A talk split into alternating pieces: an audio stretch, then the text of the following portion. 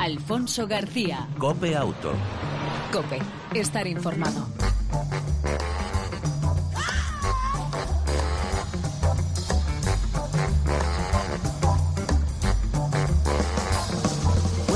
Hola, ¿qué tal? ¿Cómo estás? Bienvenido una semana más a este tiempo de radio dedicado al mundo del motor. Ya sabes, eh, tiempo de información y entretenimiento en torno al mundo del motor en las dos y en las eh, cuatro ruedas. Ya sabes, aproximadamente unos 35 minutos de motor aquí en Cope Auto, en el control técnico, todo lujo. Sergio Aguado y Pedro Díaz Aguado al volante. Y en el arranque, el saludo de Alfonso García.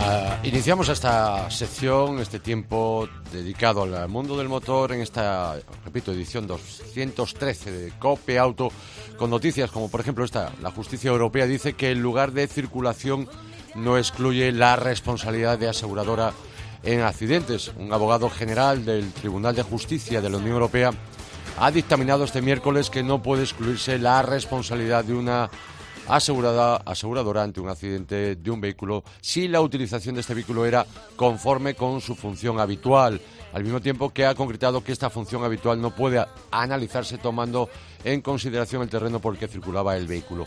Estas conclusiones del abogado general eh, eh, Ips eh, Boat responden las conclusiones prejudiciales presentadas por la Audiencia Provincial de Albacete sobre el caso de un teniente del ejército español que sufrió lesiones tras un accidente del vehículo militar todoterreno a Aníbal. La zona por la que se desplazaba este vehículo era una pista para vehículos en cadena, no de ruedas, y la aseguradora se negó a pagar, alegando que el accidente no fue producto de un hecho de circulación.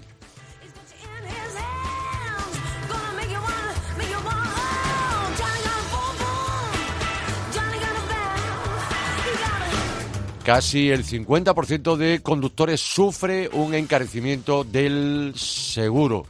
Ah, según eh, ha informado el comparador acierto.com, no obstante, el portal web asegura que la mayoría de los españoles decidió conservar su póliza debido en buena medida al desconocimiento de las alternativas y de los plazos para efectuar dicha modificación. Según datos del comparador, eh, cuatro de cada diez conductores sufrió una prima, una subida de prima, sin haber dado parte alguno al seguro. De hecho, tan solo el 23% de los conductores emitió alguna en 2016 y menos de un 4% afirma haberlo hecho en más de dos ocasiones.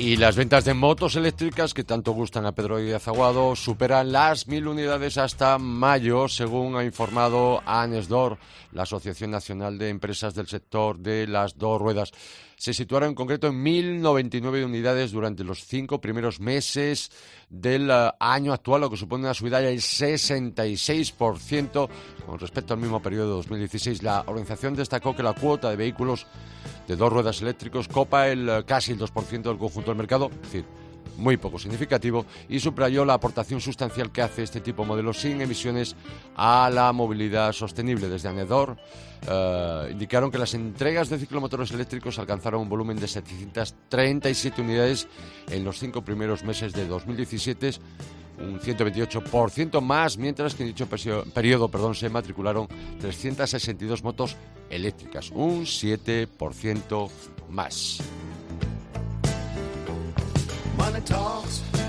Y antes de saludar a un buen amigo, quiero recordaros una cita muy interesante a partir de el próximo viernes día 16 y durante el sábado y domingo en el recinto ferial de las Rozas en eh, la capital de España o cerca de la capital de España en horario de mañana y tarde pues se celebra la segunda edición el test de best de los sub es decir una reunión en ese recinto ferial donde se convierte en el mayor concesionario de todo caminos nunca visto. Todos los coches eh, estarán ya preparados para que se puedan probar eh, de forma totalmente gratuita. Aparte zona de exposición con más de 5.000 metros eh, cuadrados, posibilidad también de comer en el propio recinto a través de los food truck y zona también Family Market, zona dedicada a los más pequeños reservada con muchas actividades relacionadas, por supuesto, con el mundo del motor y con el mundo del automóvil. Una iniciativa que desde aquí, desde Copiauto, alabamos, eh, la apoyamos desde el año pasado, por supuesto, una iniciativa realmente muy, muy, muy interesante, donde, repito, se puede probar cualquiera, y son muchos, ¿eh? son muchísimos, eh, todos caminos que están ahora mismo a la venta en nuestro país. Por lo tanto, una oportunidad realmente muy interesante de probar, comparar y si encima puedes elegir y comprar, pues mejor que mejor. Hablemos, seguiremos, o vamos a seguir hablando de coches, de vehículos, pero también de vehículos de dos ruedas.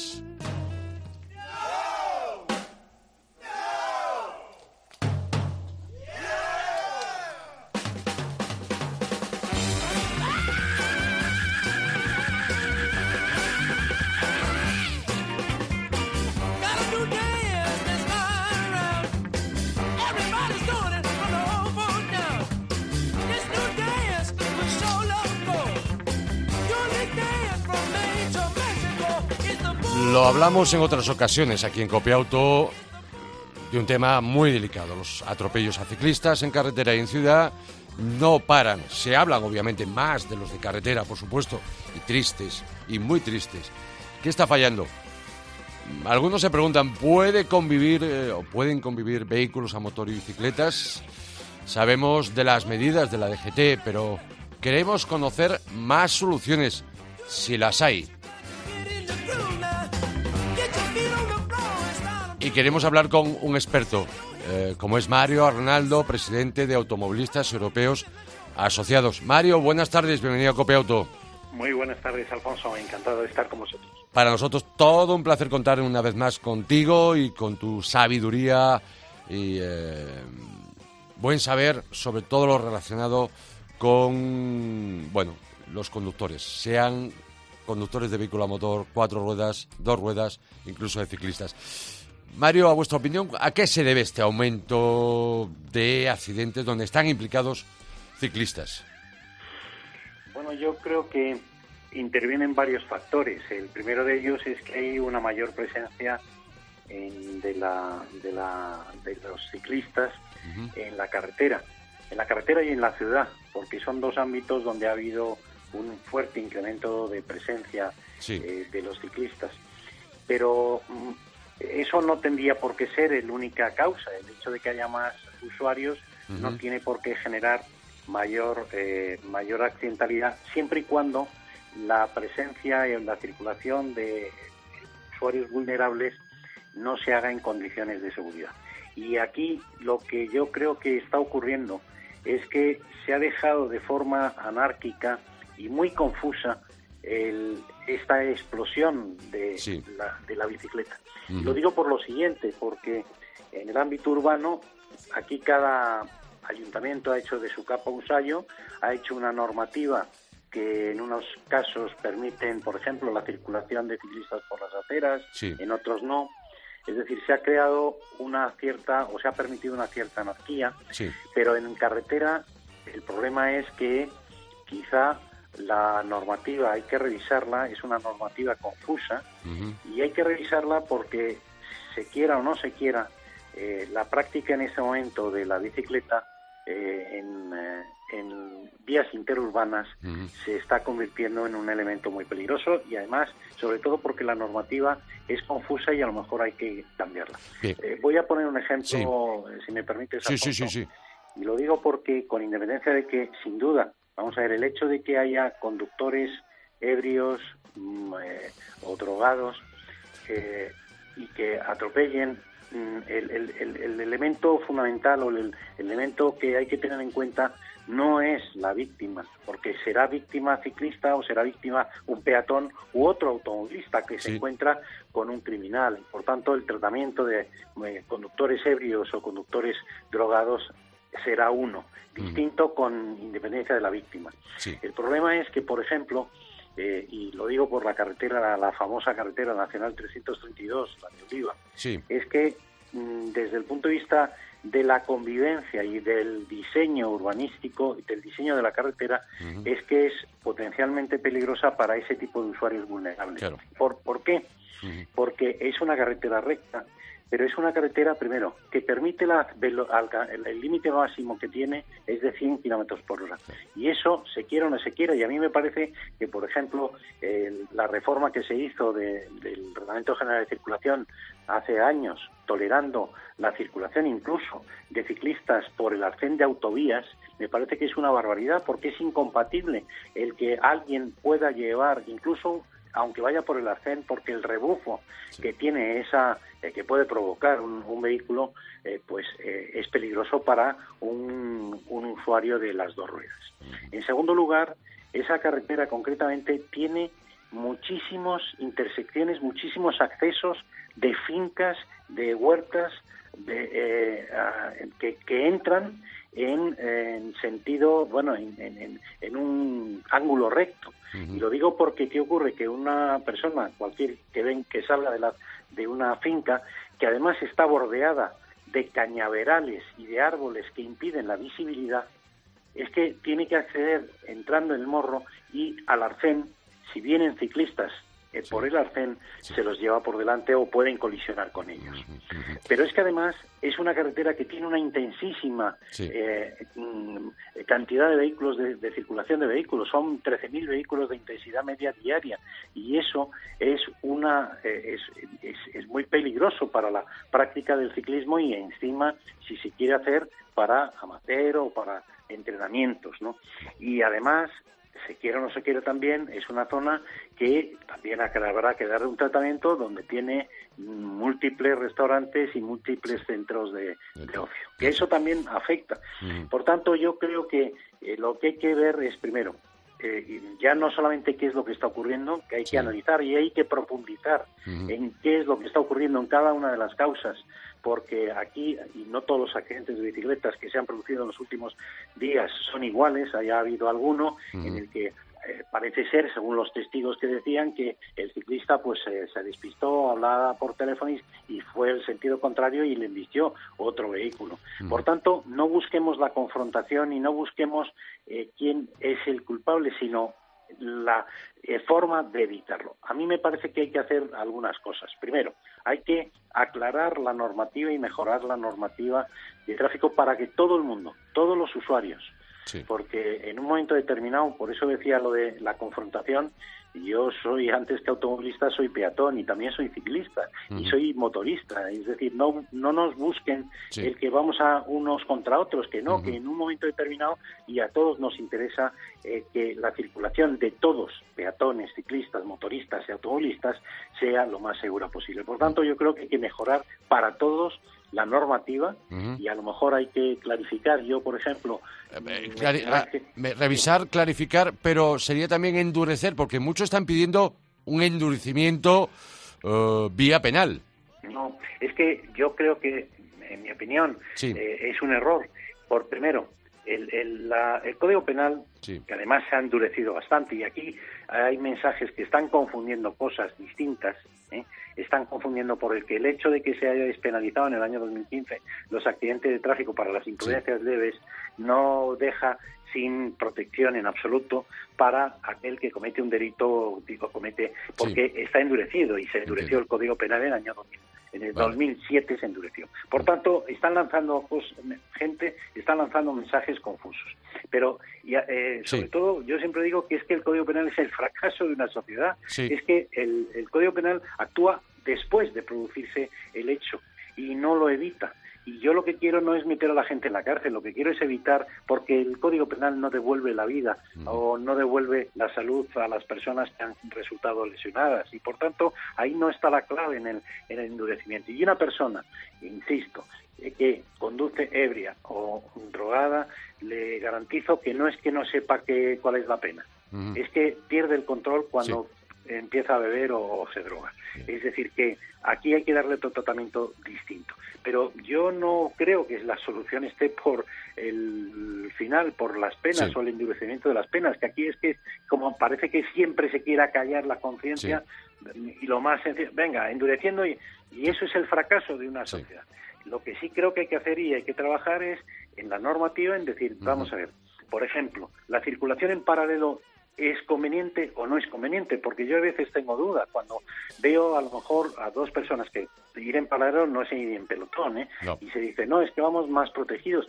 Yo tengo dudas porque sí veo y observo eh, primero, yo a mí no me gusta ir en paralelo cuando voy en bicicleta, pero eh, veo que cuando hay grupos de van en paralelo, mm. eh, veo que muchas veces se están manteniendo una conversación entre entre los ciclistas que van en paralelo y no están prestando atención a la carretera, pero además es que veo que en un momento determinado puede haber un despiste y se pueden colisionar unos a otros si vas muy próximo entre unos y otros. Por tanto, habrá que ver si es lo más conveniente o no. Eh, no solamente hay que revisar para que todo el mundo tenga claro peatones, si un peatón puede ir por un carril bici o no, si eh, una bicicleta puede atravesar un paso de cebra eh, montado, es decir, todo este tipo de cosas hay que clarificarlo y hay que hacer una campaña muy importante. Pero no solamente es esto, es que también es un problema de infraestructuras. ¿De qué sirve que, por ejemplo, la norma diga que un ciclista tiene que ir por el arcén y como es el lugar supuestamente más seguro y el arcén está impracticable porque está lleno de cristales o está lleno de baches. Pues mire usted, mm. es que no vale para nada y no es un problema solamente de normativa o de respetar el metro y medio. Yo le ponía el ejemplo de, la Nacional 332, le decía, mire, el respetar el metro y medio, si resulta que me viene y me sale un coche de una finca que a una persona acaba de ir a recoger las naranjas, mm, es que, y estoy por el arcén, es que no es que me respeten el metro y medio, es que no ve, porque eso es una realidad, es que están entrando y, está, y a lo mejor en lugar de prohibir, porque también he oído, oiga, vamos a prohibir la circulación, yo creo que es mejor, yo no soy partidario de prohibir, lo que sí soy partidario es de identificar los riesgos que tiene cada carretera desde el punto de vista de todos los usuarios y además fomentar aquellas que puedan tener una mayor protección. Y desde luego, si alguien quiere utilizar la carretera como pues como circuito de, de, entrenamiento, pues creo que eso tendrá que tener otro tratamiento distinto, de la misma manera que un coche de rallies no puede entrenar en vías abiertas al público. ¿no? Exactamente. Y por tanto, yo creo que yo creo que hay que plantear el, tema desde el punto de vista no de la culpabilidad o no contra otros, yo creo que hay que analizar todos los supuestos. Es distinto un conductor, un ciclista profesional que uno que sale eh, de, un domingo a practicar, a hacer mountain bike y, pero, pero lo que sí es cierto es que hay que darle un tratamiento y sobre todo profundizar la investigación. No buscar la confrontación de unos con otros, que eh, con eso no resolvemos nada. Y desde luego mm. a mí me parece que el Código Penal eso es el fracaso de una sociedad porque no resuelve, no reduce los accidentes. ¿eh? Bien, Mario, eh, por último, se me acaba el tiempo. Ah, un tema que muchas veces ha salido a colación al respecto es el tema de la exigencia, como ya se hizo, si no mal me equivoco, creo, me podéis corregir, obviamente, eh, en Reino Unido, la exigencia de licencia y matrícula y seguro al ciclista. a ver, mm, las, las, una actividad cuando y pasó con los coches, pasó con los coches. Cuando una actividad se ya se hace masiva, eh, empieza a generar algún tipo de conflicto y de problemas. Y por tanto, ¿cómo podemos garantizar que porque todo el mundo, todo el mundo tiene que conocer las normas de circulación, todos, el peatón, todo el mundo. Pero ¿cómo podemos garantizar que se cumple y, o perdón, que todo el mundo conoce las normas. Y en caso de que las conozca y las incumpla, ¿cómo le podemos corregir su conducta? Es evidente que, por ejemplo, para un peatón porque su estado natural es andar, tú no le puedes exigir un carne de peatón. Eh, y por tanto, eh, para la mejor fórmula para garantizar que esa persona conoce las normas es la educación y la formación vial. Y desde luego, si alguien incumple, conociendo un peatón, incumple una norma, pues creo que son poco eficaces las multas. Creo que habrá otros mecanismos. Pues lo mismo ocurre con las bicicletas, que por cierto, las bicicletas tuvieron, en, España han tenido matrícula y se ha exigido matrícula y han pagado impuestos. ¿eh? eh que nadie se olvide que eso ha ocurrido. ha ocurrido. pero yo creo que mm, todavía, y además recuerdo una iniciativa que, mm, que, que, eh, planteó eh, el RACE, eh, si poníamos un carnet por puntos o no. Yo creo que si quizá lo que hay que coger es lo importante de la idea, que es tenemos que garantizar de alguna manera que todo el mundo conoce. Y yo decía de lo de las normas de, tráfico, si es que son muy confusas y que todo el mundo actúa de la misma manera y conoce las normas de tráfico, eso es lo mejor por la formación y la educación. Y además los clubes de ciclistas y las federaciones pueden hacer mucho en ese sentido, que si llegará un momento en que si para garantizar hay tantos que para garantizarlo porque pues habrá que exigir una licencia. Creo que no es el método más adecuado para la bicicleta, pero en cualquier caso sí, creo que debe ser establecido eh, porque nadie nos garantiza, por ejemplo, yo decía que hay cosas que son chiliantes.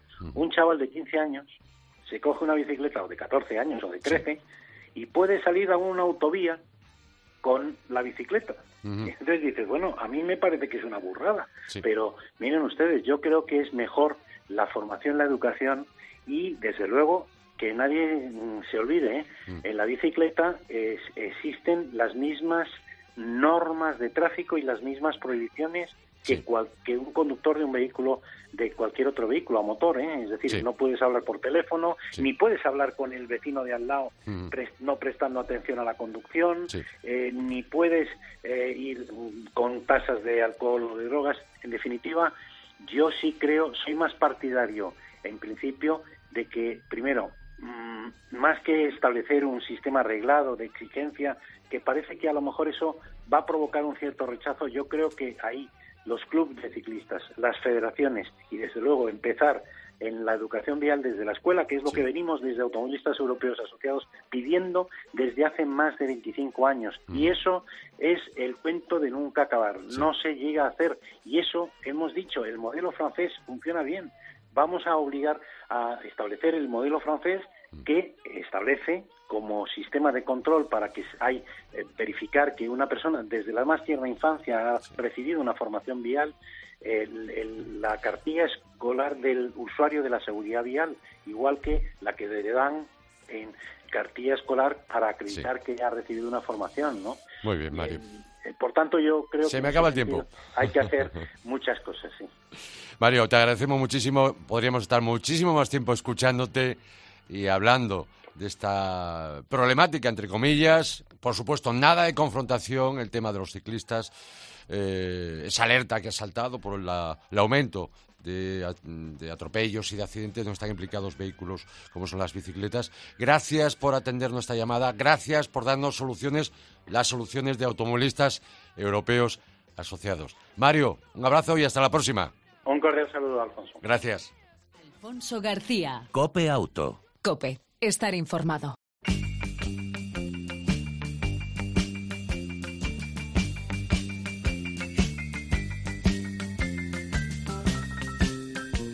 En España hay más de mil empresas fabricantes de equipos y componentes para automoción. Un sector con peso en la cadena de valor del vehículo y para la economía española. Mañana la Asociación Española de Fabricantes de Equipos y Componentes para la Automoción cumplen 50 años. Por eso saludamos a José Portilla, director general de Sernauto. Buenas tardes. Muy buenas tardes, Alfonso. José, en primer lugar, felicidades a ti y a todo el sector que agrupa a Sernauto. Pues muchas gracias. Es un motivo de, de orgullo y satisfacción poder celebrar 50 años de, historia. ¿eh? Son, son muchos años y, muchos años de éxito y, de saber hacer. La verdad que, agradecemos vuestro reconocimiento. Mañana celebráis esos 50 años y vuestro presidente presentará los datos del sector. ¿Qué nos podrías adelantar en breve trazo? Bueno, eh, los datos oficialmente los vamos a lanzar mañana, pero sí puedo avanzaros a, y a, nuestros, a sus oyentes a nivel de previsión que son datos buenos y positivos. El, sector sigue creciendo, eh, no al ritmo que lo ha hecho en los últimos cinco o seis años, pero sí sigue, sigue creciendo. ¿eh? O sea, estamos hablando de que en términos de facturación el, el, sector se va a aproximar a una facturación por previsión de unos 36.000 millones de 34.000 millones de euros, perdón, 34.000 millones de euros, veníamos de 32.000 de 2015. ¿eh? Eh, en términos de empleo, eh, vamos a, crecer en, en torno, vamos a generar un empleo de 213.000 personas, en, empleo directo, si tenemos en cuenta el directo y el indirecto generado, esta cifra asciende a 340.000 personas. Y luego, pues el dato, digamos, que, que, diferencia y que pone en valor al sector de fabricantes de equipos de componentes, eh, Alfonso, es nuestra muy potente inversión en I más D más I. Eh, las cifras del 2015 fueron 1.200 millones de euros y, y creemos, vamos a crecer en torno de un 4 a un 5% y esto supone casi un 4% de nuestra facturación, que supone un triple, el triple de la media de inversión en I más de más I de la industria española. Y este es nuestro carácter diferenciador y lo que está empujando y conduciendo que sea un sector eh, profundamente innovador y, un caso de éxito dentro del, panorama de la industria española. Aquel que va, un, que va a un concesionario, se compra un coche, lo adquiere, lo usa, ¿Es consciente eh, cuando compramos un coche de todo lo que está detrás de ese eh, montaje de ese vehículo antes de la compra? Pues Alfonso, lo cierto es que no. Y es una de nuestras labores, eh, dando visualización al sector, de lo que realmente implica la, aportación del sector de fabricantes de equipos y componentes al, al, vehículo. sí. Y lo que le puedo trasladar, y son datos contrastados, es que este sector aporta el 75% del valor del vehículo. ¿eh? Aquí estamos hablando de un constructor que obviamente trabaja en la parte de diseño del vehículo, en la parte de fabricación, construcción y diseño de los motores, y luego una parte de ensamblaje. Pero lo que quiero transmitir a sus oyentes y a usted, Alfonso, es que aportamos el 75% del valor del vehículo, lo cual es una cifra pues muy relevante. Y eh, en los últimos años, en las últimas décadas, sobre todo, hablamos antes de esa inversión mayor que la que hacen los fabricantes en I más D más I, sobre todo en el apartado de seguridad vial, es decir, el avance en las últimas dos décadas, pero sobre todo en la última ha sido brutal por parte del sector de, componentes y de equipos, ¿no? obviamente, nosotros eh, lo que hacemos es seguir un poco también las líneas que nos marcan los constructores. Eh, todos los test de, impacto, pues eso es, una parte que corresponde indudablemente al fabricante, pero que está muy relacionado a su vez con la fiabilidad y el efecto frente al, al, estrés que, pueda, que puedan sufrir las piezas. Es decir, los propios fabricantes de equipos y componentes también tienen que exponer sus piezas a ese tipo de, a ese tipo de test. En todo caso, eh, nosotros eh, trabajamos, eh, hemos firmado un convenio con la DGT para, para digamos, impulsar el, y, digamos, hacer una labor de, educacional y de mantenimiento responsable de los vehículos y para que la gente mantenga su vehículo realmente eh, ponga recambios originales o, recambio independiente, pero que tiene unos parámetros del fabricante original. Con garantía. y efectivamente con su garantía proporcional. Y eso pues redundará indudablemente en beneficio de la comunidad y la disminución de los, de los accidentes. Por cierto, eh, eh, este sector que agrupa Sernauto, la mayoría de lo que se fabrica en cuanto a componentes y equipos va a exportación, ¿no? una gran parte de lo que fabrica el sector va a exportación. Es decir, que es marca España. Es marca España, absolutamente, Alfonso, tiene toda la razón. Dos datos le voy a dar. El sector exporta en estos momentos el 60% de su facturación. Si tenemos en cuenta los equipos y componentes que van en los, vehículos que además se exportan, llegamos a un 80%. Eh, y, esto tiene que ver, eh, uno, es lo que es la, fabricación en España y la exportación, pero además la implantación importantísima de algunos de nuestros asociados, como Grupo Antolín, CIA Automotive, el Grupo Gestamp, Ficosa, que tienen fábricas por todo el mundo, donde viajan los componentes que se fabrican en España en una parte y otros que se fabrican in situ. En relación con lo que me estaba comentando, está muy relacionado como palanca para impulsar esa internacionalización, indudablemente la inversión en, en I I, que es importantísima. Y esto es lo que hace que al final nos convirtamos en un eh, proveedor, en un socio estratégico del fabricante de automóvil. Pues eh, nada más, eh, don José Portilla, director general de Sernauto. Mañana, por cierto, el acto de celebración y presentación de resultados del sector lo cerrará aquí en la capital de España el ministro de Hacienda, ¿no? Así es, efectivamente. ¿eh? Tenemos que decir que desde el punto de vista de la Administración eh, y por ser un sector que aporta tanto a la economía española, eh, desde hace muchos años existe un magnífico nivel de interlocución con la, con la Administración, en particular con la Secretaría de Estado de, perdón, con la Secretaría General de Industria, ¿eh? con Begoña Cristeto, pero que también tenemos el apoyo de otros ministerios porque consideran verdaderamente la aportación que hacemos en términos de valor añadido, en términos de generación de empleo y en términos de facturación y al final en riqueza para el PIB de España. Y en este sentido, pues estamos muy satisfechos con que la Administración haya puesto al ministro Montoro para poder cerrar y concluir un acto que va a ser un acto de carácter festivo, de carácter emotivo por reconocer todas las personas que han aportado su granito de arena a, construir el Sernauto de hoy en día y que indudablemente es un sector que mira al futuro con, ilusión. Pues eh, repito, don José Portilla, director general de Sernauto, como español, como conductor, como amante de la automoción, gracias por estos 50 años, felicidades y larga vida. Pues muchísimas gracias, Alfonso, por eh, acogernos en, su programa y, por darnos visibilidad y que es bueno que en España se sepa que hay casos de éxito de empresas innovadoras, inteligentes, que apuestan por, por la internacionalización y por generar un empleo de calidad y al final que generan valor añadido a la sociedad. Muchísimas gracias, Alfonso. Gracias por atender la llamada de Copeuto. Desde aquí, repito, eh, felicidades y enhorabuena al sector que agrupa Sernauto. Un saludo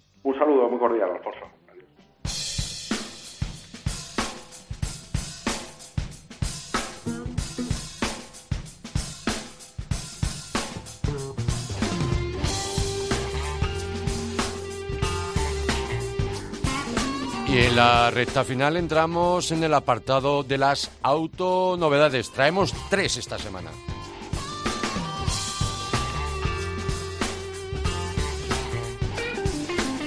La primera, el Renault Coleos. Yo le he llamado el Gran Callar. Es un modelo completamente nuevo. Solo permanece el nombre. Ahora es más grande y se convierte en hermano mayor del Callar. Con unas dimensiones idénticas a la berlina Talismán. El Coleos es un todo camino grande, con muchos cambios estéticos, con faros full LED, eh, con doble función y las luces traseras con efecto 3D. Ah, dentro es muy espacioso, pero solo con cinco plazas y un notable maletero, pero de menor capacidad que su hermano el Espace. Destacan los portavasos con función calentamiento o refrigeración, con opciones de apertura sin manos del portón y enganche eléctrico para remolque. El nuevo gran todo camino de Renault se ofrece con dos o cuatro ruedas motrices, estas últimas con tecnología All Mode 4x4i, sistema de transmisión integral para cualquier eh, terreno, nieve, barro, eh, tierra, etcétera. En cuanto a motores, la oferta eh, es solo de mecánicas diésel. 1.6 DCI, conocido, 130 caballos, gasta realmente poco, en torno a 6 litros, pero solo con dos ruedas motrices y caja manual de 6 marchas motor realmente más que suficiente para el nuevo Coleos. Y el 2 litros DCI, el más potente, 175 caballos, que uh, puede ir con cambio automático Xtronic, tipo variador. Por lo que se refiere a seguridad, el Coleos de serie lo lleva todo, como uh, frenada activa de emergencia, ayuda de um, ángulo muerto, de salida de carril, control de trayectoria y, por supuesto, en marcha destacar que prima el confort y las posibilidades reales fuera del asfalto. La gama Coleos parte desde los 28.390 euros, incluidos eh, descuentos. Existen hasta siete versiones, incluida la super lujosa eh, y motor de 175 caballos, el Initiale París, por 41.000 euros, 4x4 y cambio automático.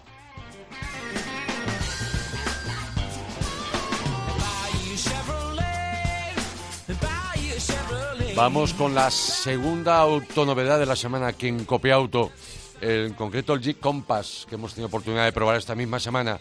El todo camino, todo terreno más capaz, por así decirlo, de su categoría. A partir del 7 de julio llega a nuestro país la segunda generación de este modelo, que nada tiene que ver con la anterior, salvo el nombre y eh, sobre todo un paso importante en cuanto a calidades y terminaciones. Este todo camino compacto del grupo Fiat deriva del Gran Cherokee, se fabricará se fabrica en México, Brasil, China e India y se venderá en 100 países del mundo, con diseño 100% Jeep y con los mejores o las mejores actitudes de su categoría en cuanto a fuera del asfalto, siempre que se elija la tracción 4x4 permanente Active Drive y Drive Low, que reparten automáticamente hasta el 100% del par a cualquier rueda eh, eh, en función de la adherencia. En asfalto, buen equilibrio, confort y poco balanceo, con eh, muchos elementos de seguridad y asistencia al conductor, como aviso de colisión frontal, salida de carril, ángulo muerto, tráfico aviso posterior y control de crucero adaptativo. Su tamaño es más lógico que el Gran Cherokee, ofrece buena habitabilidad y buenos acabados, sistema multimedia, un Connect, Apple y Android, al volante buena postura de conducción y como casi todos los caminos eh, suspensión que prima el confort, pero además gran precisión de trazado. En cuanto a mecánicas, un motor de gasolina 1.4 multi-air de 140 caballos, dos turbo el 1006 120 caballos eh, multijet y el 2 litros tanto en 140 como en 170. Los precios de tarifa sin tener en cuenta descuentos eh, parten desde los 25.500 euros el gasolina más barato y 28.200 el diésel de 120 caballos. El Compass eh, de Jeep eh, se ofrecen cuatro acabados, Sport, Longitude, eh, Longitud, perdón, Limited y Try Hot. El motor más recomendado es el diésel 2 litros de 140 caballos, pero para muchos será más que suficiente el 1006 diésel de 120 caballos. Y vamos a por la tercera.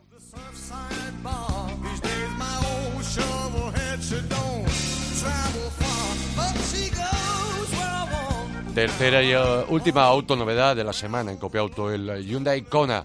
Uh, se presentó el pasado martes y es el todo camino uh, compacto de la, de la marca coreana, con un tamaño más pequeño que el actual Tucson y con competidores como el Captur, el Juke o el 2008. El Kona continúa la línea del i20 y 30 con parrilla y faros más estrechos, interior espacioso para su tamaño, pero con un maletero en la media de la categoría. La conectividad está asegurada con pantalla de 8 pulgadas, carga inalámbrica del móvil y por fin Hyundai ofrecerá el Health Up Display, la información proyectada en lámina frente eh, al campo de visión del conductor, donde se proyecta velocidad, señales y demás.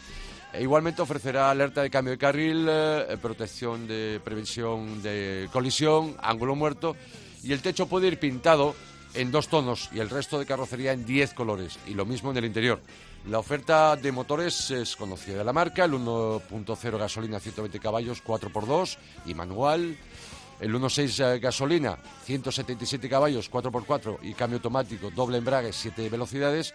Más adelante llegarán los diésel 1006 también conocidos en Hyundai de 115 y 136 caballos 4x2 y 4x4. Eh, en los 4x4 la suspensión trasera será de multibrazo y por cierto decir que en 2021 habrá un Kona completamente eléctrico. Este modelo lo probaremos más adelante y aquí en Copiauto te lo contaremos. Llegará a nuestro mercado aproximadamente por el mes de septiembre y estimamos que con unos precios desde 16.000 o 17.000 euros. Para los más curiosos que se pregunten por el nombre, por cierto polémico en algunas zonas de nuestro país, procede de un distrito de Big Island en Hawái. De aquí el nombre de Hyundai Kona, Kona, perdón, Kona con K. Eh, de kilo. Novedad realmente importante y un modelo que va a plantar cara a, todo caminos pequeños como el Captur, el Juke, el 2008 y un largo, larguísimo, etcétera. Y hasta aquí las autonovedades de la semana y nos vamos.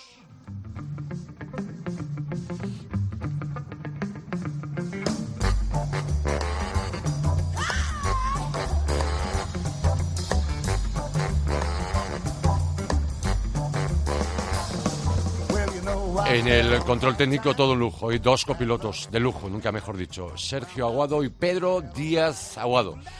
Esperamos que esta edición de Copy Auto haya sido de vuestro interés y agrado. Si es así, os esperamos la próxima semana con una nueva entrega dedicada al mundo motor que lleva por nombre Copy Auto. Mientras tanto, ya lo sabes, disfruta, si puedes, de tu vehículo y de los tuyos. Chao, el saludo de Alfonso García.